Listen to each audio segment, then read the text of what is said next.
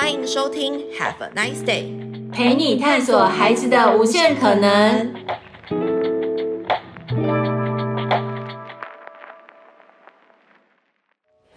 Hello，欢迎收听 Have a nice day 聊亲子，我是 Coco 老师。今天的系列是 Coco 老师的亲子观察，所以每一次到了我的节目，都会邀请一些很有趣的朋友，跟我们来聊聊很多不同的观点。那今天想要跟大家讨论的主题呢，是如果你想要培养一个有美感的小孩，到底要怎么样养成呢？而生活美术馆其实是一个好像隐藏在教育圈里面大家都知道的事情，但到底要怎么做？我相信很多的爸爸妈妈，你一定很希望你的孩子得体，穿衣服穿得整齐，环境可以打理得很好，但这些其实都是跟生活当中的小细节有关。也跟培养他有美感有很大的关系，所以呢，今天邀请我的好朋友 Uno 要来跟大家分享跟聊聊天，所以 Uno 你可以跟大家简单自我介绍一下吗？因为我们认识了如此之多年，他就是我心中的那种金牛座朋友，然后呢，很会做很多很多的事情，很有才华。过去我们也做过了很多好玩的事，所以 Anyway，Uno 来跟我们介绍一下你自己。Hello，Hello，大家好，我是 Uno。那好，我先介绍一下自己好了。相信可能还有很多人没有听过。你是蛮陌生，因为是是是平常大家常会看到的老师，对对对，突然会出现的老师。哦，这样说很不错。对，你是常常突然会出现，常常突然出现，没错。呃，我其实介绍自己的时候，我都会说，因为我自己是呃设计师出身的，那我自己也定位成设计师，所以我会觉得说，我是从设计的角度去探讨儿童的文化跟儿童的权利。那我在成立我自己的工作室 Studio Uno 之后，我就开始用设计去参与，然后也支持儿童的文化和他们的生活，还有他们在美感方面的呃学习。那这样的新兴领域呢，我觉得是很有趣，也很有挑战的。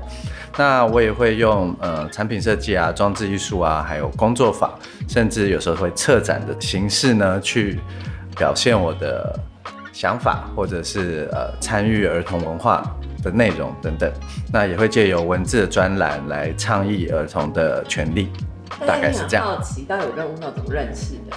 其实我觉得广义来说，应该算是我搭讪他。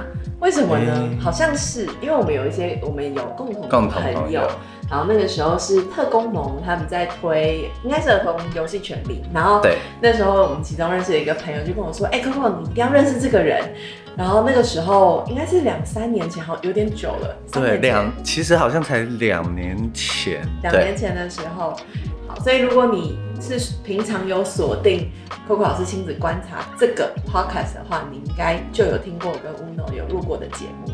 但是我们其实是在一个咖喱饭店，然后相谈甚欢，觉得相见恨晚。为什么呢？因为我自己也是设计师背景出身，然后在台湾，其实这几年要谈儿童文化的人是非常少的，所以包含博物馆、儿童画椅、儿童，呃，还有亲子的受众来做体验服务设计的人也比较少。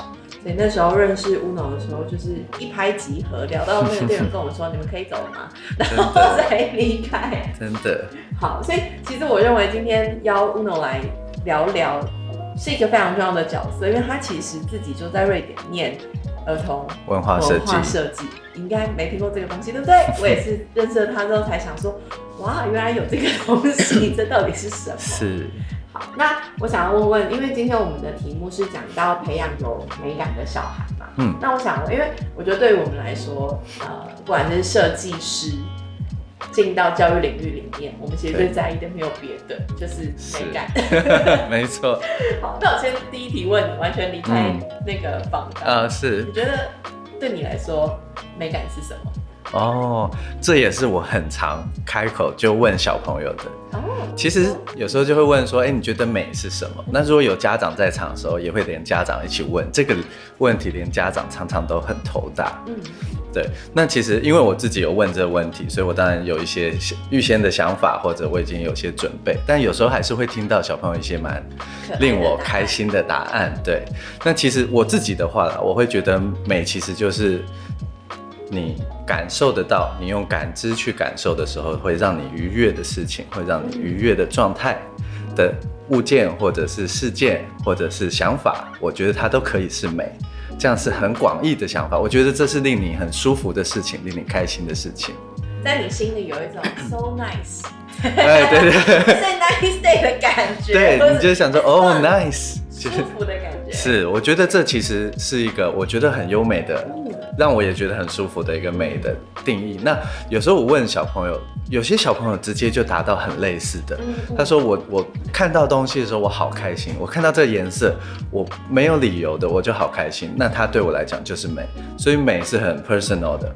呃，每个人对美的定义也可以不一样。”哦，嗯，我想小小回应啊，因为其实在，在呃，之前有看过一篇文献，是周淑欣老师的文献里面就有提到，他说美感这件事情其实不是 yes and no 的问题，他是会回到这个人对于这件事情的感受，嗯，而他去透过这个感受跟探索跟探知去解释这件事情跟他的关系，而产生学习的关系。哎、欸，我有看过一个也是类似，就是他是说美其实是你在不在意，对。你在意的话，他可能就对你来讲是美；那你不在意的话，它其实跟你是无关的。嗯，OK。所以其实第一题是基础。那我想问你，你有就是你有没有听过小朋友讲美，然后你听完就有一种好可爱哦，是真的就是那种啊哈，是很可爱的。好可爱。我有听过那种很小的小孩会说：“我妈妈就很美。”哦，OK。他会直接找这种。他眼睛看得见，对，然后他记得，或是他平常有在形容、有在叙述的事情、嗯、事物，他会拿出来讲。嗯，OK。所以从这件事情，你就会发现孩子的观察，就是从他的生活开始嘛。不管是他的妈妈有个很明确的形象，嗯，或者是他在生活当中感受的事情，嗯。所以我要直接进入到第一个最重要、最重要的问题，因为其实美这件事情跟观察有很大的关系。我观察到什么，我感受到什么。那你觉得观察力是一个好训练的吗？我觉得，与其训练，其实真的是要你要去习惯做这件事情，或者说你觉得它好玩，那我持续的做，我有发现了之后，我把它变成习惯这样子。所以你的意思是说，我们如果把观察力变成，把观察自己的练习变成一个游戏，或者是变成一个长期带领孩子去练习的事情的话，它就会变成他内建的东西。是，我觉得这样子会比你把它当做一个课堂来上，或是你告诉他说这是你一个可以拿来换到什么的工具，来的更自然一点。那我的好奇是，那你觉得爸爸妈妈可以怎么样在生活？我们先从都市里好了，然后等下进到。因为有很多场域其实是可以带领孩子观察的。对。那在都市里，你觉得你可以带领孩子怎么观察？嗯、如果你是家长的话。嗯，我其实自己啦，因为我自己在做的大自然的加冕。对。对，也跟小小人小学啊合作过几次的大自然的加冕。是。其实就是在讲我们在城市里面怎么去观察，我们常常会错过的东西。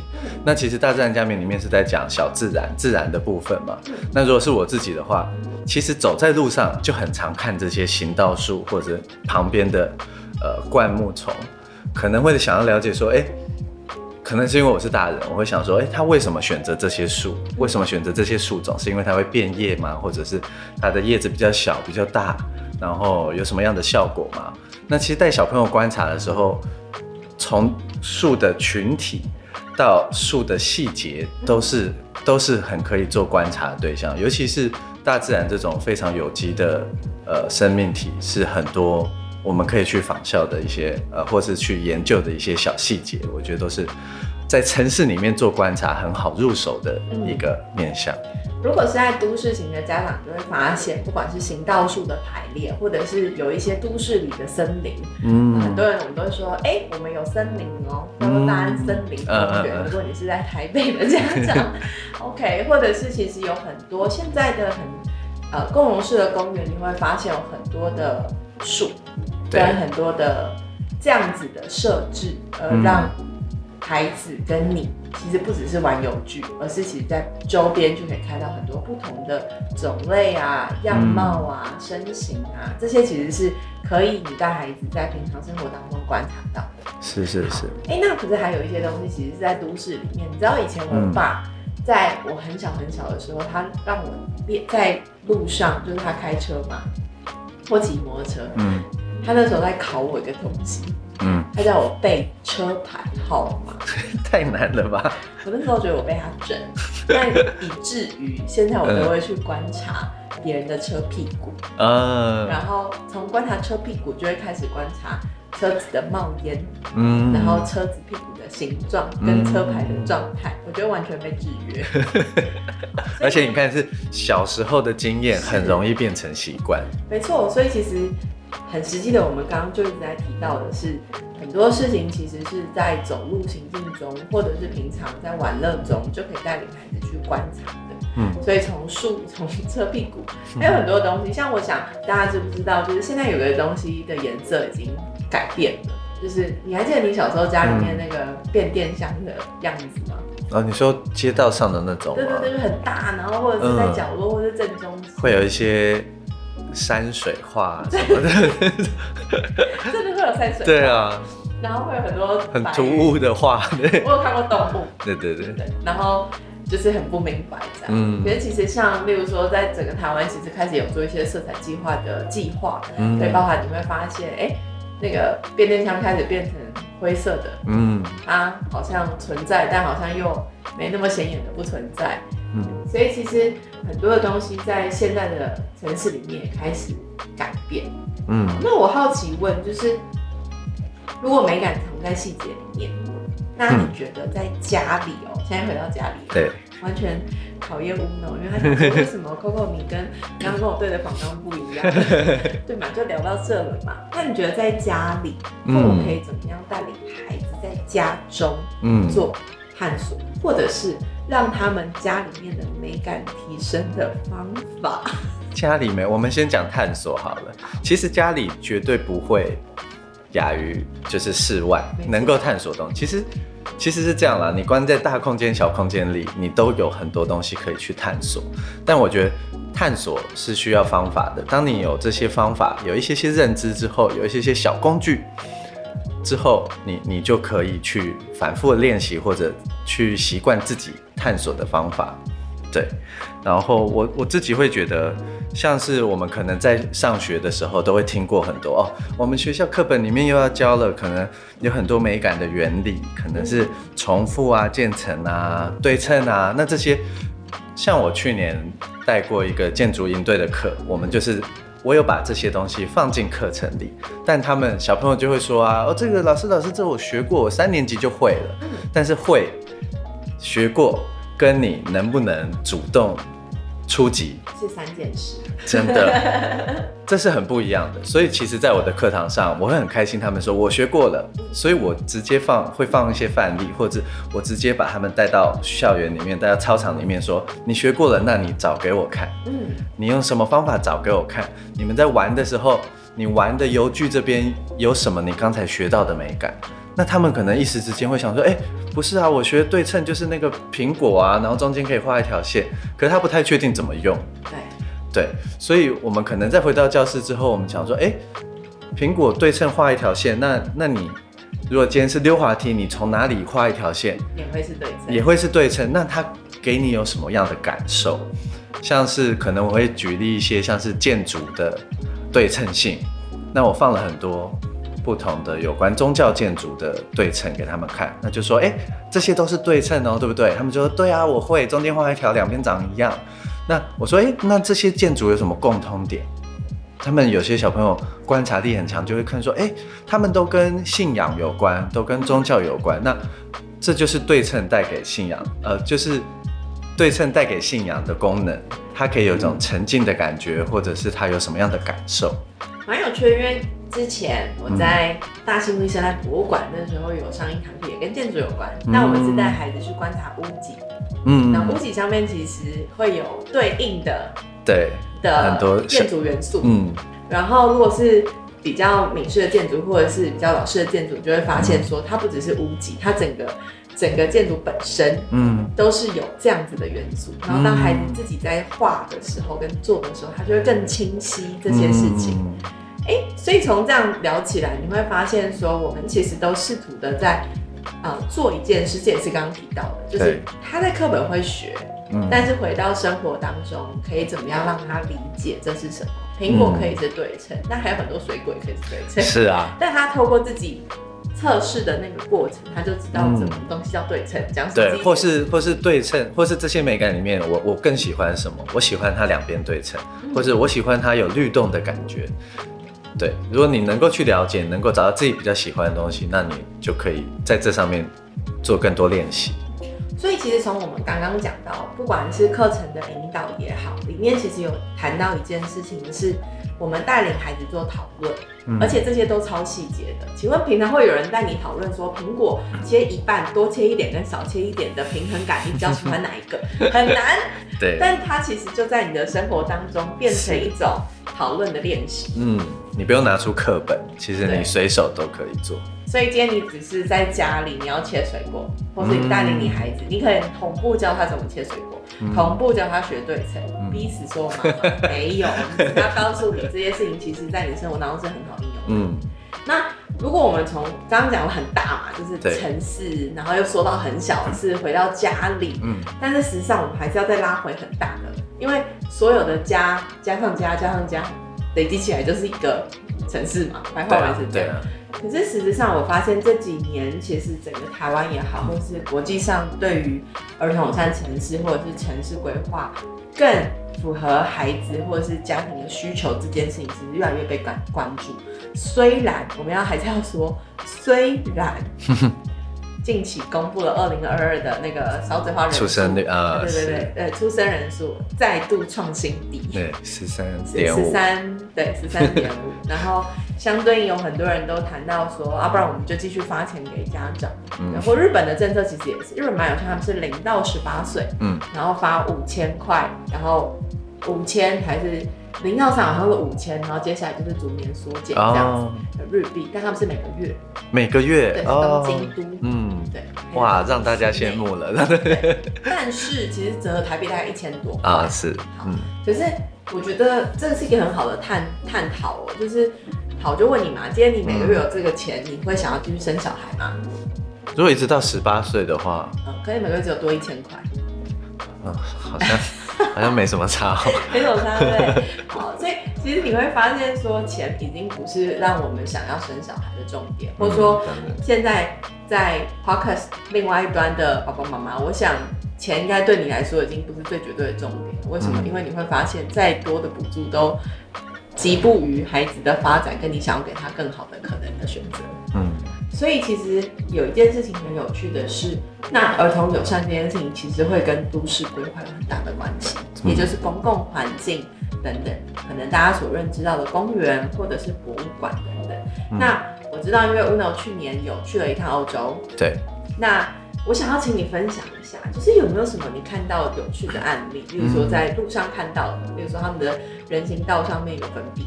或者是他们人行道上面路比较宽，嗯，或者是他们可能你会发现他的指示其实都很矮，它很符合孩子视角的高度等等，嗯、或是颜色用色上等等之类，可不可以跟我们分享一下你在哪一些国家你看到的一些有趣的案例？嗯，我其实去年呃十月去的这一趟主要是去爱尔兰，因为、嗯、呃去年的城市中的儿童他们办世界研讨会，刚好是在。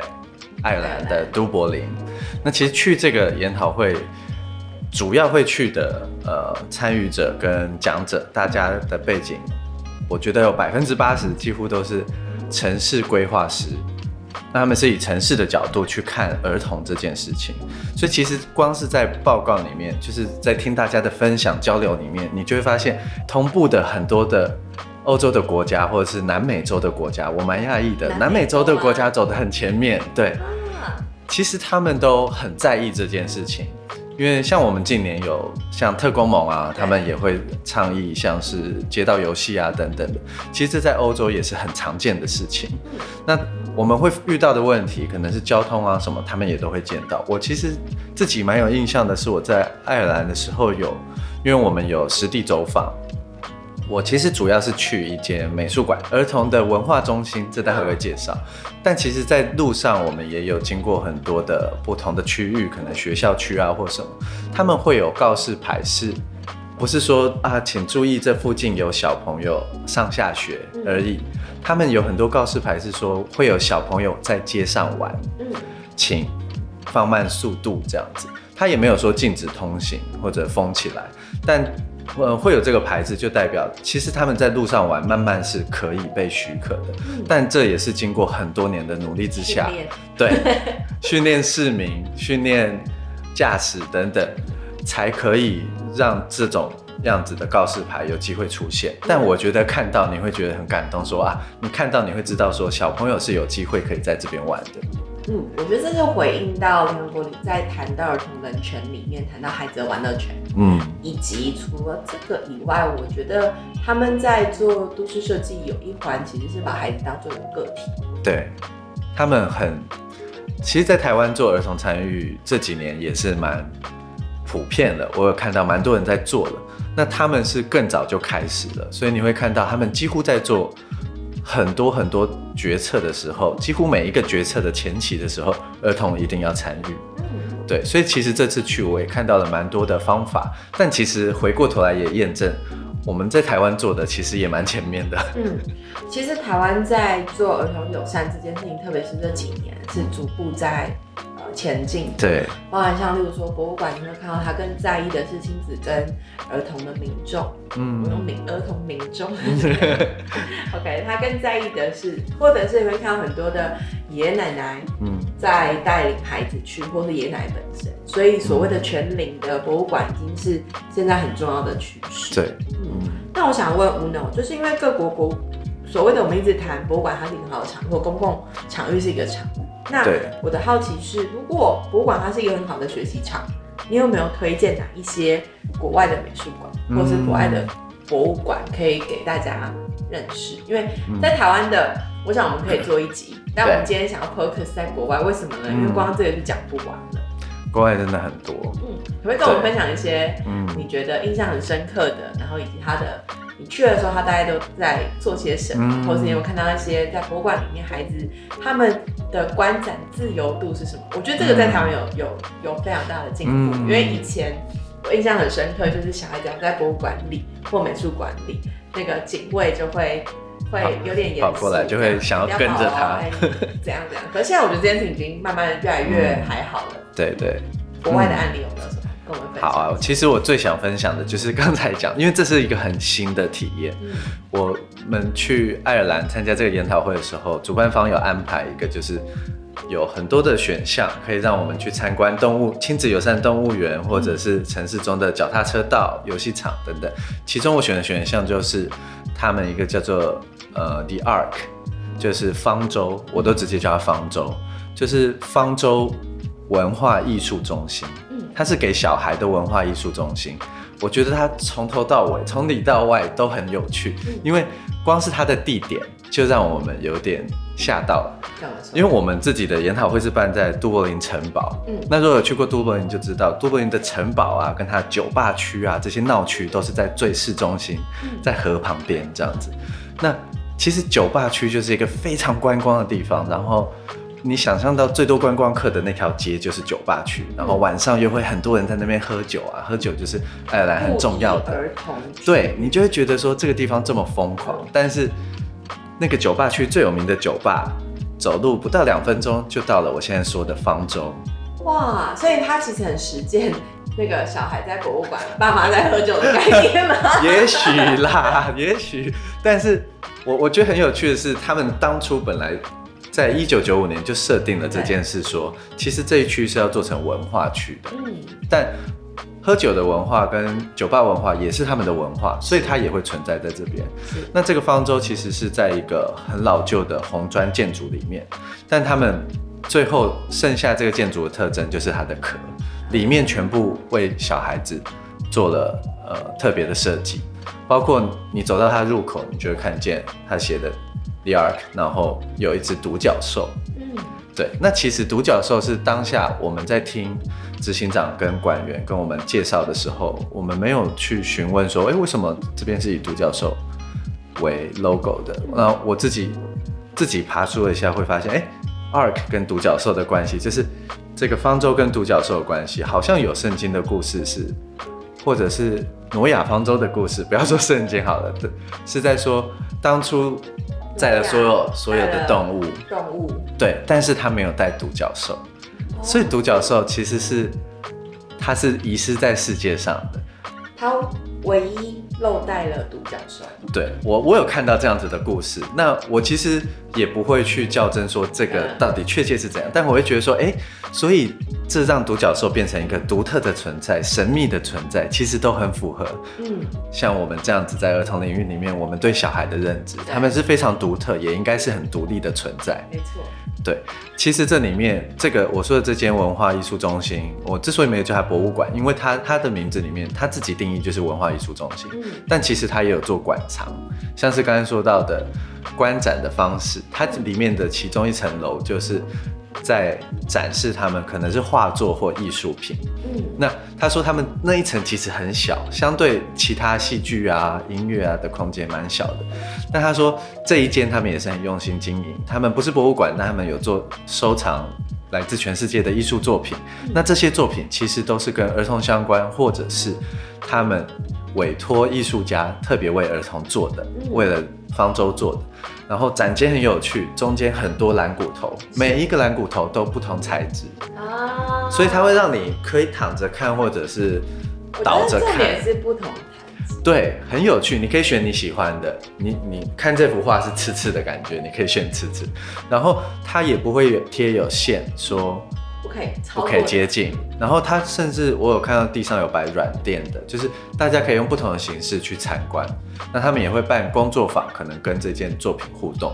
光是这一点，跟传统的美术馆，它就做到很大的区别。我觉得很有趣，透过透过刚刚分享你在爱尔兰看到的这个博物馆里面，是。我们先打破了一件事情，是孩子观展的条件。嗯，然后还有他可以很自由的在那里选择他想要看些什么的姿势。嗯、对，我觉得这个很难，因为你你可以想象，我们基本上现在在国美馆或者是各样台湾的博物馆、美术馆，你就会发现说，大家还是直立式的站立，以及它有一个很安静的内建系统。对，你很少看到有人躺着坐着，可是其实你在你在。很多很多不同国家的博物馆或美术馆，你会发现真的有人会带写生本，或是有人就是坐在那里，然后或者是躺，很多、嗯、非常非常多。还有吗？可不可以再跟我们分享几个？刚刚那是爱尔兰案例，对不对？对。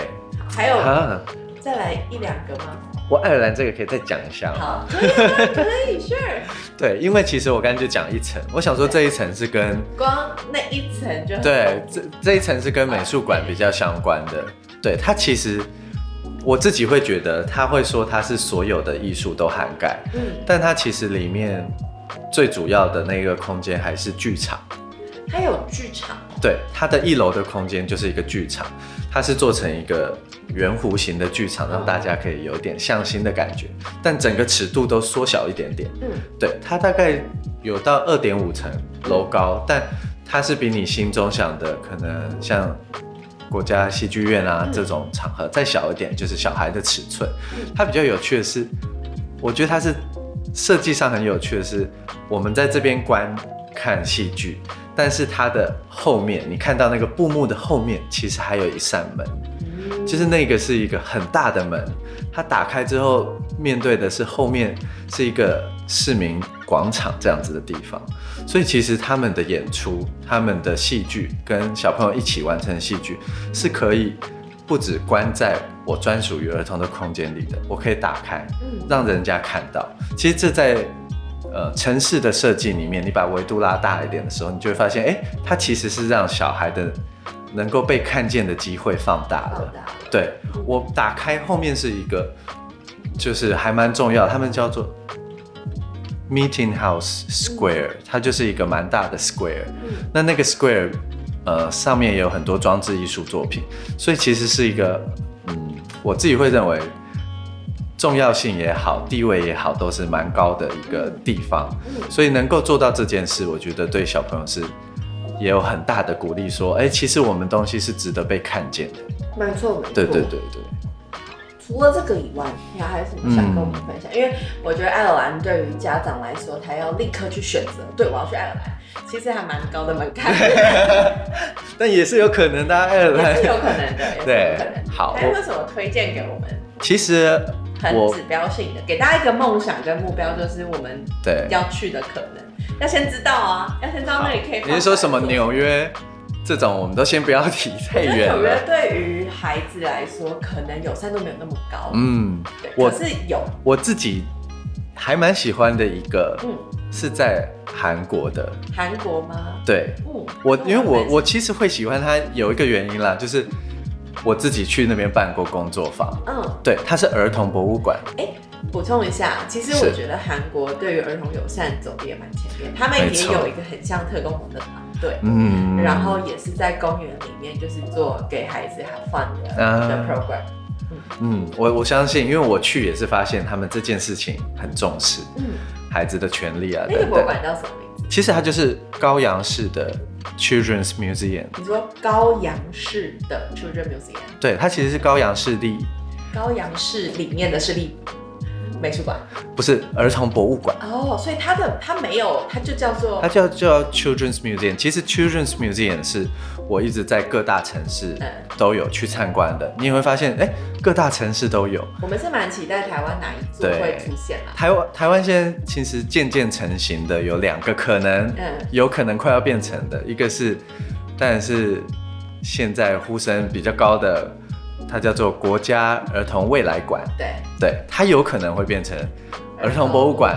再就是我自己知道的，也是有好朋友在里面的是新竹的儿童探索馆，嗯，对。那他但他们也是要在一年半之后才会再开，嗯嗯，但这两间我觉得都是有机会变成专属于儿童的儿童博物馆，嗯，而不是说我今天已经有了一个主题了，那我可能再去附设一个儿童的馆舍这样子的状况。韩国的那个 Children's Museum，我其实因为当初去，我会觉得说啊，台湾没有，我我也不会预设说亚洲每一个城市都会有儿童博物馆。我知道东京有，但那时候没有预设这么多，我只是觉得说哦，因为我在韩国的学姐也是读儿童文化设计的学姐，找我去合作这件事情，我觉得很有趣。我去了之后发现哇，很感动，因为他可不是找了一个。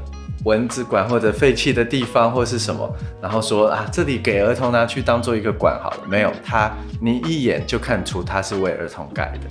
它的造型很特别，然后看起来也蛮有童趣的，但也不会幼稚。那看起来就是你会知道说啊，颜色蛮缤纷的，那它一定是个有趣的馆舍。那你进去会发现，儿童博物馆就是这样，它对于儿童可能去探索的每一个面向。它都有很足够的空间，或是很足够的内容可以去支撑。嗯，对，所以它包括你身体的律动啊，像是游戏场的部分啊，爬、攀爬、吊挂等等的部分都有。那在艺术的探索啊，还有可能生命教育啊、环境教育，它也都有。所以其实儿童博物馆是一个。很综合型的存在。那我觉得，如果爸爸妈妈有机会到每一个城市的时候，都可以查查看，用这个词，用 Children's Museum 去查一下。那如果有的话，我觉得去应该都不会太失望。嗯，所以其实我们从 Children's Museum 来谈回，我认为。现在整个台湾也好，或者各个全球也好，虽然我们还是处于少子化的年代，但其实大家越来越重视，也希望透过这些重视，唤起大家生孩子的意愿。是是，我想这应该是某部分的策略。但是我觉得很实际的是，也因为这样子，所以你会发现，其实孩子是越来越幸福的。对啊，很多不同的学习的可能会发生。是是好哦，今天这一集我相信对于爸爸妈妈来说一定非常的新鲜，因为其实我们呃每一次只要是 Coco 老师的节目，主要都会探讨一些主题，然后这些主题可能都会是跟一些议题有关。所以今天还记得我们的题目吗？请鼓励你在你的生活当中练习带孩子从探索环境、探索你家开始。很多的时候，光是切一颗苹果都可以教他，跟带他讨论这个对称你切的的这个角度对你的感觉是什么。所以呢，如果要用一个结论来说的话，你可以问问孩子他的观察跟他的感受。嗯，感受很重要。没错没错，你越在意他的感受，他就讲得越有信心，而他越讲越有信心，练习越多次，他很自然就会成为一个对于环境敏感跟观察型的孩子。而自然而然他的美感就会提升。OK，因为他开始很在意每一个很小的细节，是是跟他观察的很入微。好的，今天我们讲了超级霹雳无敌多，分享了很多的案例。那 Nice 是一个亲子平台，所以你在上面买得到各样不同的体验课程。同时之间，在接下来你有机会也可以看到 Uno 老师的课程在我们的上面。同时之间呢，接下来我们刚刚讲了很多很多国外的美术馆跟博物馆，在 Nice A 上，你可以在冲绳这个地方找到我们为大家精选的不同的美术馆，包含是水族馆啊，或者是县立的博物馆跟美术馆。以及我们其实也帮大家预备了很多自导性的体验任务，让你可以在这些地方带领孩子有更深度的学习。那在台湾呢？台湾有吗？台湾也是有的，我们也有自导性的 Nice Day。Box 这个 Box and Bag 就是要让你能够带孩子在自然环境当中能够有更好的学习。嗯、所以呢，这些资讯在哪里？你可以找得到，请你搜寻 Nice A 就可以找得到了。今天的节目到这边，我们要很谢谢 Uno。我跟你说，通常来一次都不会只来一次，然后我们太好了，跟你讨论很多很多好玩的事情，有趣有趣。对，刚刚我们讲的事情，你有兴趣跟你好奇，你希望带领孩子在大自然当中探索跟学习，还有刚刚 Coco 老师讲的这个 Nice A 的这个。这个很好玩的 bag，这个 bag 非常有趣，为什么呢？因为你只要带着它，就可以带领孩子去爬山的时候可以应用，哦、可以看。我待会要看好玩的事情。总而言之，希望我们可以陪伴你在育儿的这条路上不会很孤单。我是 Coco，我是 Uno，要跟你说拜拜，拜拜。Have a nice day